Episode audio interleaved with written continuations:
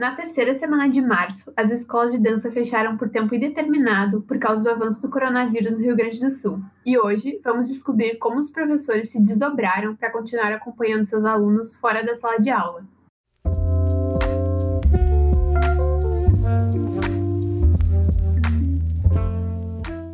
Olá, sejam bem-vindos ao nosso primeiro episódio do podcast Uma Dose de Arte. Eu sou a Júlia e dividindo este momento comigo, ela, a Rafaela. Olá, gente! Eu sou a Rafa e hoje nós vamos falar com uma convidada muito especial sobre as aulas de dança à distância e como esse momento foi para os professores e bailarinos. A convidada de hoje iniciou seus estudos em dança na tradicional escola Dora Balé de Caxias do Sul, é graduada em Comunicação Social, Relações Públicas, pós-graduando em Arte, Educação, Música, Teatro e Dança e desde 1996 é professora de balé clássico e balé de repertório. Seja bem-vinda, Simone! Obrigada, Júlia, muito obrigada mesmo. Fico muito feliz que tenha me convidado.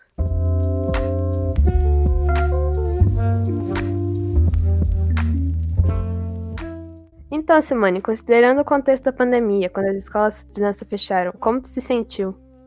Na primeira semana foi um momento de muita incerteza, assim, a gente não sabia quanto tempo duraria a quarentena e muito menos a pandemia, né?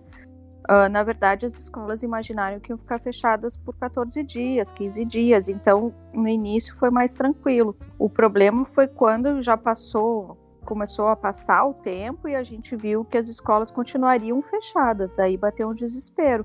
Porque a gente nunca imaginou que a gente poderia trabalhar à distância com arte, com a dança, né? Então foi uma nova adaptação da dança para os meios de comunicação porque no, a dança não, não acontecia dessa forma.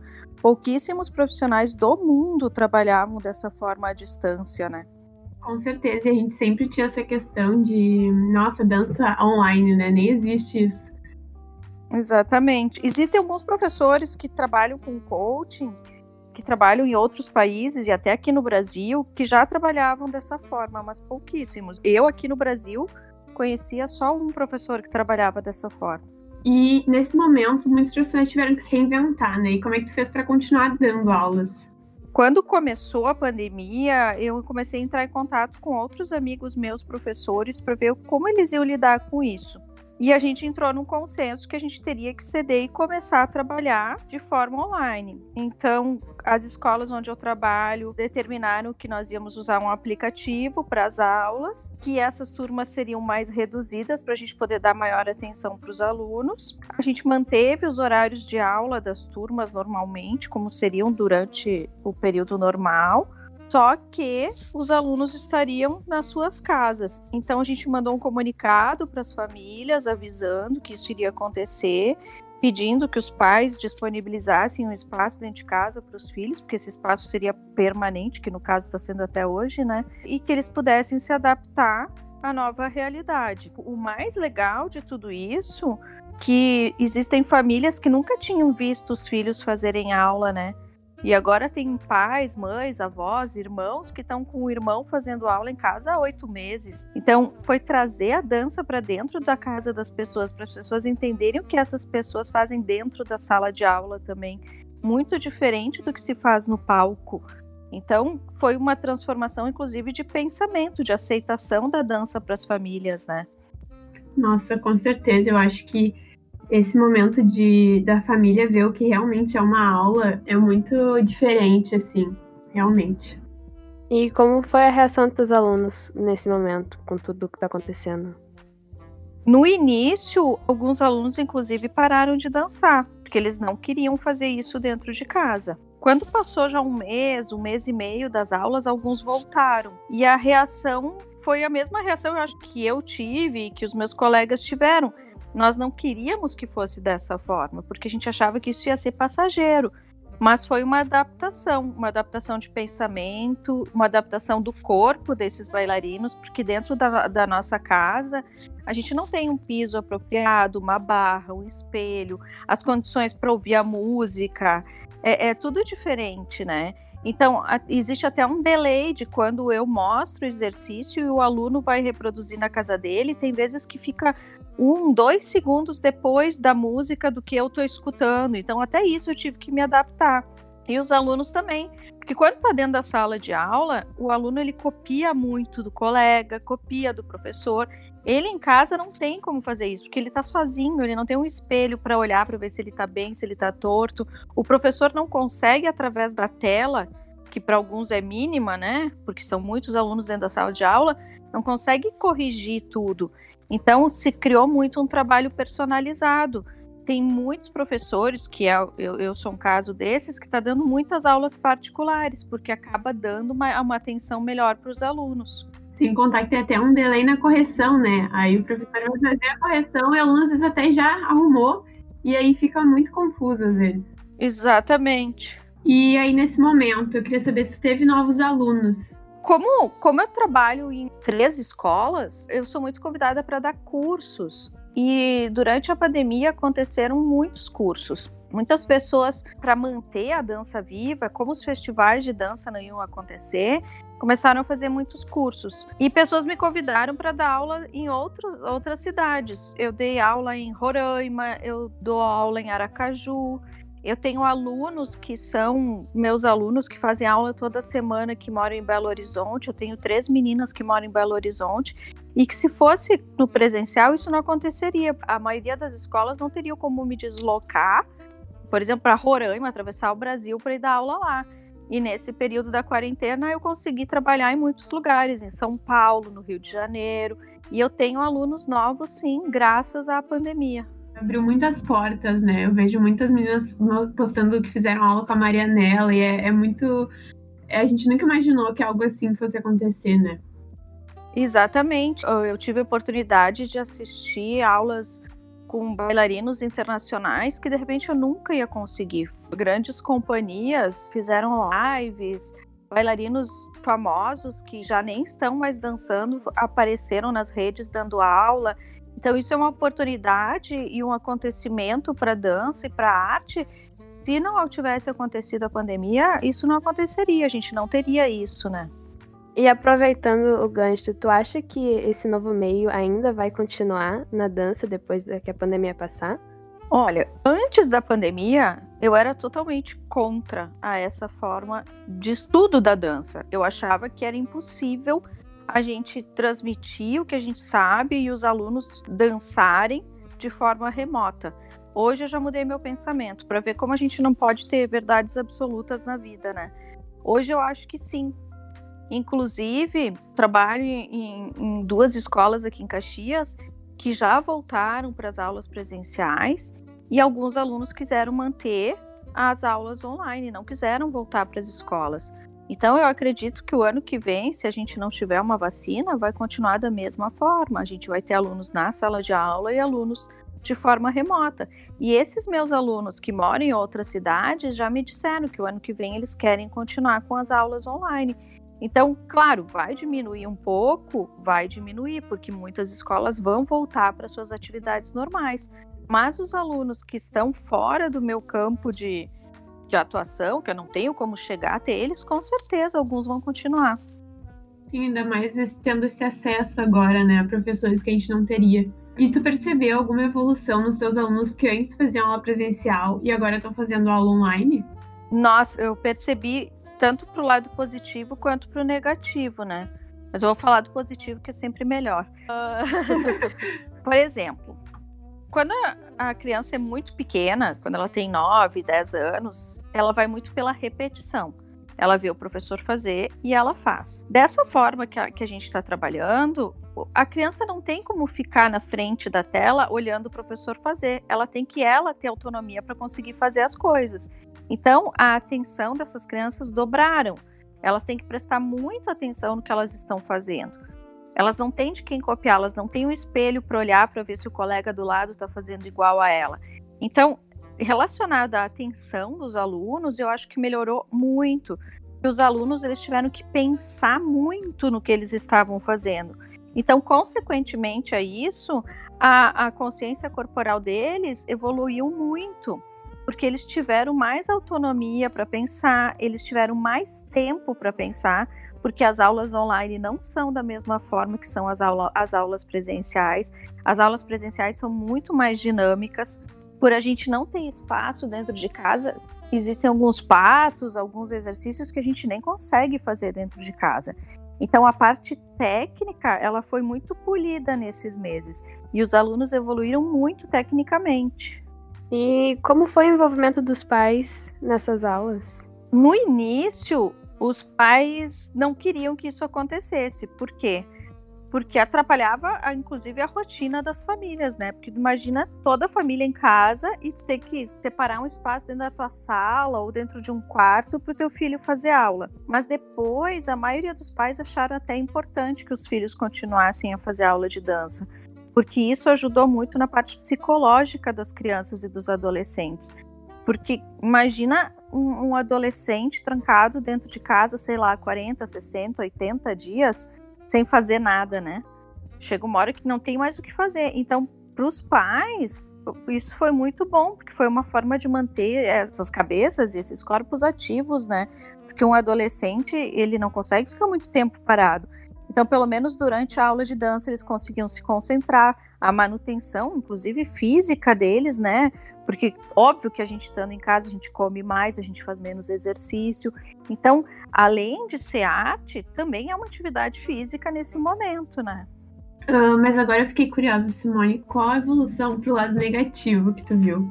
Ah, ah o lado negativo, porque como a gente não tem as variações de centro, porque uma aula ela é dividida em três etapas. Existem os exercícios de barra, que é o início da aula, os passos e exercícios de centro, e as diagonais, que são os médios e os grandes saltos e alguns giros. Então, o que, que acontece? Dentro de casa, os alunos só conseguem fazer barra e alguns pequenos exercícios de centro, pequenas variações. Não podem saltar muito. E a melhor parte da aula são as variações, são os saltos. Então, muitos alunos se desmotivaram nesse período, porque eles ficaram muito grudados na técnica. Eles não tinham como ensaiar um solo, eles não tinham como dançar. Então, eu mesma tive que ir me adaptando e tentando puxar do fundo do baú e ativar minha criatividade ao extremo para que esses alunos conseguissem fazer dentro de casa o que eles gostariam de fazer na sala de aula. Vou dar um exemplo para vocês. Meus alunos estavam querendo muito saltar. Tem gente que fazia aula dentro da cozinha, imagina saltar na cerâmica da cozinha. Então o que, que eu pensei? Eu coloquei tênis em todo mundo. Eu disse: na próxima aula venham todos de tênis. Quem mora em casa vai para grama. Tinha gente que estava na praia fazendo a quarentena, eu disse: vão para grama. E dei esses grandes saltos. Então tinha gente saltando no meio da sala, tinha gente saltando na grama do vizinho, tinha aluno pulando da janela para a sacada e assim foi. Então o que, que a gente fez? Eu dei uma aula de balé de tênis, coisa que eu jamais faria, isso na sala de aula normal. Nunca pensaria nisso. E eles adoraram, porque eles saltaram, eles conseguiram fazer coisas. Mas, óbvio, eu tive uma aluna que virou um pé e tá, tá com o pé quebrado, teve que fazer cirurgia. Eu tenho alunos que estão com dor no joelho. Eu tenho alunos que se sentem que não evoluíram porque acham que dentro de casa eles não estão ensaiando, não estão dançando, não estão indo para o palco. Então, a parte psicológica da autoestima, aquela coisa do artista de, de ensaiar, ensaiar, ensaiar para apresentar, não aconteceu nesse período. Algumas escolas sim participaram de eventos de dança, de festivais online, que também aconteceram, mas a maioria não participou. Então, o que, que acontece? A criança e o adolescente eles ficam muito desmotivados, porque o, o, eles ensaiam tanto para estar tá no palco. E não tendo palco, isso é muito difícil para o artista. Ele fica patinando, ele não consegue evoluir, porque ele não vê o resultado final, que é a coreografia, que é o palco, né? Sem contar que isso que tu comentou, que algumas escolas participaram desses eventos online, ainda assim, para tu participar de um evento assim, tu tem que ter acesso a uma sala de aula, por exemplo, eles gravavam né, as coreografias. E tem gente que ainda não tem esse acesso, que está no interior, por exemplo. Exatamente. Tem lugares que tinham festivais que aceitavam as apresentações dentro de casa mesmo. Logo no início da pandemia, ali em junho, julho, teve muitos festivais que tinha duas modalidades, assim. Uh, era dentro de casa ou na sala de aula, então as avaliações eram diferentes. Imagina fazer uma coreografia dentro da sala. Então, os balés clássicos de repertório, eles são completamente impossíveis de tu fazer isso dentro da sala da tua casa. Mas dança contemporânea, jazz, outras modalidades se viu bastante nos festivais, principalmente a dança contemporânea, que deu possibilidade de criação para esses bailarinos dentro de casa. Já o balé clássico ele é mais limitado em relação a isso. Não tem como colocar uma sapatilha de ponta e dançar no carpete da sala. Então tem coisas que melhorou muito, atiçou a criatividade dos bailarinos, dos coreógrafos, mas tem coisas também que, que foram bem limitadas e bem difíceis de se trabalhar. É, né? E com essa dificuldade também, muito importante o apoio da família, que é com quem tá junto, né? Exatamente. E eu acho que tem mães que me disseram: olha, eu nem sabia o que, que se fazia numa aula de baleia. Eu fiquei muito feliz de ver a concentração do meu filho, de ver como ele trabalhava. Tem momentos que eu tô dando aula, eu olho pro sofá que tá atrás da pessoa, tem a avó lá sentada assistindo, o irmão o cachorro, o gato, né? A família inteira tá ali participando. Tem vezes que passa uma pessoa da família correndo, faz um salto na frente da tela. Eu já vi de tudo, imagina, são oito meses desse jeito, né? Tem gente que nem percebe que o, que o filho tá fazendo aula e vai lá e conversa com o filho. Então foi uma adaptação para tudo. Ainda bem que a gente consegue desligar o microfone, né? Porque no início da pandemia as pessoas nem pensavam, nem sabiam disso, né? Nem pensavam que podia desligar o microfone, nada. Imagina, fazer aula de balé com a avó no sofá, nunca, né? Sem contar que é uma aprovação total para concentração, né? Porque daí a pessoa passa e tu tem que ainda pensar no exercício. Sim, é muito difícil. Quem dança sabe o quanto é difícil. Já na sala de aula é difícil se concentrar. Imagina em casa com a mãe fazendo o almoço do teu lado, né? Eu tinha uma aluna que ela fazia aula na cozinha. E a família inteira resolveu fazer a quarentena na praia, bem no inverno. E eu tava dando aula, assim, e eu vi um. Parecia uma assombração. Era uma pessoa com um poncho, assim, enorme, dos pés à cabeça, gigante. Um senhor, assim, com um chapéu preto. E eu tava olhando para ela bem na hora que ela tava fazendo o exercício. Eu levei um susto, gente, porque parecia uma assombração passando por trás da menina. E eu disse: Eduarda, o que, que é isso aí atrás de ti? Ela disse: ah, é meu vô. Ela ficava indo e voltando na cozinha, indo e voltando. E ela estava perto da pia fazendo aula e ele estava fazendo chimarrão. Então, cada vez que terminava ou que ele queria trocar água, ele ia lá e voltava, e voltava. E eu pensava, gente, será que sou eu que tô vendo isso? É uma assombração? Eu vou dar. Depois que eu fui ver que era o vô da menina, né? Mas imagina, tu tá ali dando aula, passa uma pessoa toda de preto, com poncho dos pés à cabeça, gigante, assim, era inverno, né? Imagina na praia, um friozão. E ele lá de poncho para frente e para trás. Situações que a gente nunca pensaria que viveria, né? Nunca. E depois do isolamento, tu pretende continuar dando aula online? Eu tenho alguns alunos que já pediram para permanecer no ano que vem. E inclusive algumas escolas que eu estou dando aula agora querem que eu vá no presencial o ano que vem na verdade, a gente está vivendo um dia após o outro, né? A gente não sabe o que vai acontecer semana que vem. Então, eu acredito que eu terei alguns alunos sim que vão permanecer no modo online e alguns que eu vou visitar com certeza.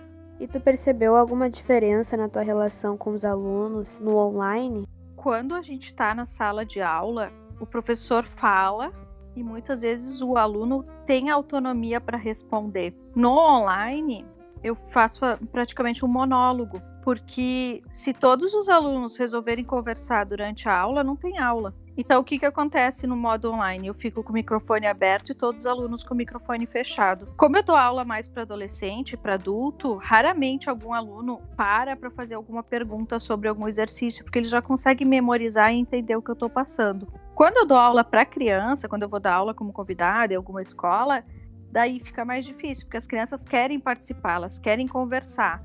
Então a aula ela fica muito pausada. No presencial é diferente, porque essa interação ela é muito rápida, ela é dinâmica. No online não, isso acaba atrapalhando.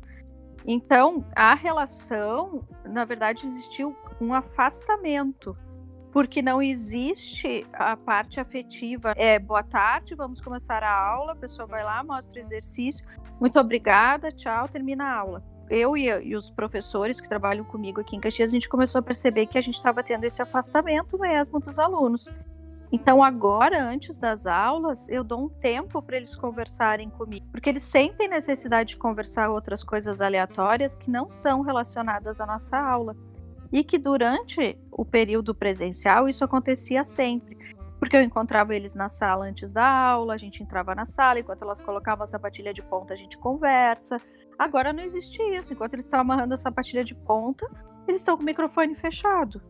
Então, claro, existia um afastamento afetivo, mas ao mesmo tempo, eu acho que muitos alunos acabam mandando mensagem no WhatsApp, acabam mandando mensagem no Instagram. Eu sinto que eles querem conversar, porque a, a solidão também foi uma coisa muito muito marcante nessa quarentena, né? Muitas pessoas se afastaram dos amigos, dos familiares, dos, principalmente das pessoas mais velhas das famílias. Algumas famílias perderam pessoas, né? A gente não pode esquecer disso, que muitas pessoas tiveram perdas em relação a essa doença. Então a parte afetiva ficou bem comprometida. Ainda mais que bem que tu falou, é, quando na presencial fica bem mais dinâmico a conversa, só acontece, né? E aí nesse meio online tu tem que desmutar. E aí muita gente acha que é tipo. tá atrapalhando a aula, então muita gente evita, né? Delay muito grande, né? Exatamente.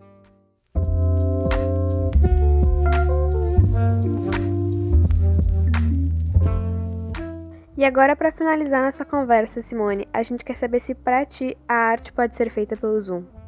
Ai, Gurias, que difícil. Eu achava que não, mas uh, hoje eu já digo que sim, porque é uma adaptação, né? Coisas que a gente via em filmes do passado bateu na nossa porta de uma forma muito rápida. Então, eu acho que tudo que é bem feito e com qualidade, com conhecimento, com embasamento técnico, teórico, pode ser feito pelo Zoom. Só que o professor tem que estar muito bem preparado para isso. Teve professores que não conseguiram se adaptar e não conseguem trabalhar dessa forma principalmente os professores mais antigos, os mais velhos, que de repente não tinham nem acesso a esse tipo de tecnologia, para eles isso ficou muito difícil. Mas os professores da minha geração e os mais jovens que já estão inseridos nesse meio digital, foi uma adaptação rápida. Mas a arte, eu acho que a arte pode ser feita de qualquer forma. A arte está aí para a gente apreciar e se a gente não tiver como estar presencialmente, a gente vai ter que apreciar de forma remota. Como a gente visita museus, a gente vê exposições de arte, escuta música, assiste filmes, peças de teatro, apresentações de balé clássico. Várias companhias do mundo transmitiram seus balés de repertório, coisa que isso nunca tinha acontecido. Esses balés não, não eram gravados. Raramente a gente tinha acesso, inclusive no YouTube e agora a gente está tendo acesso e algumas companhias estão fazendo essas apresentações online gratuitamente. Então, se criou uma nova forma de ver a arte. Eu acredito que sim, que, que é possível. É tudo questão de adaptação e colaboração, né? Todo mundo.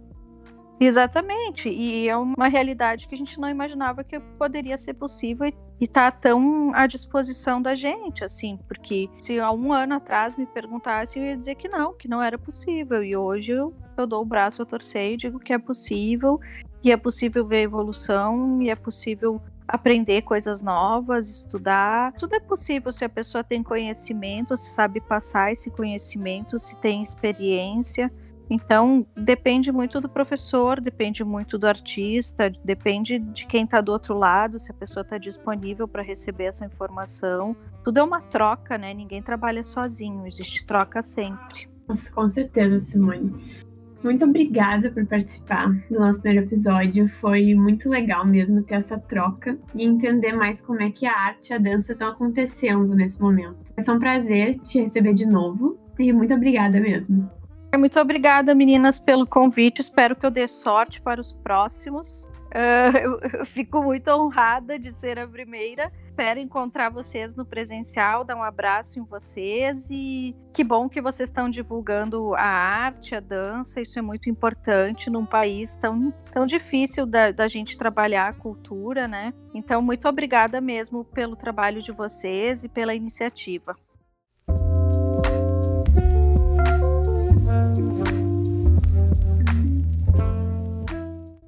Então, gente, essa foi a dose de arte de hoje. Obrigada por nos acompanhar. E se vocês quiserem mais uma dose, nos acompanhe semana que vem para falarmos mais sobre arte.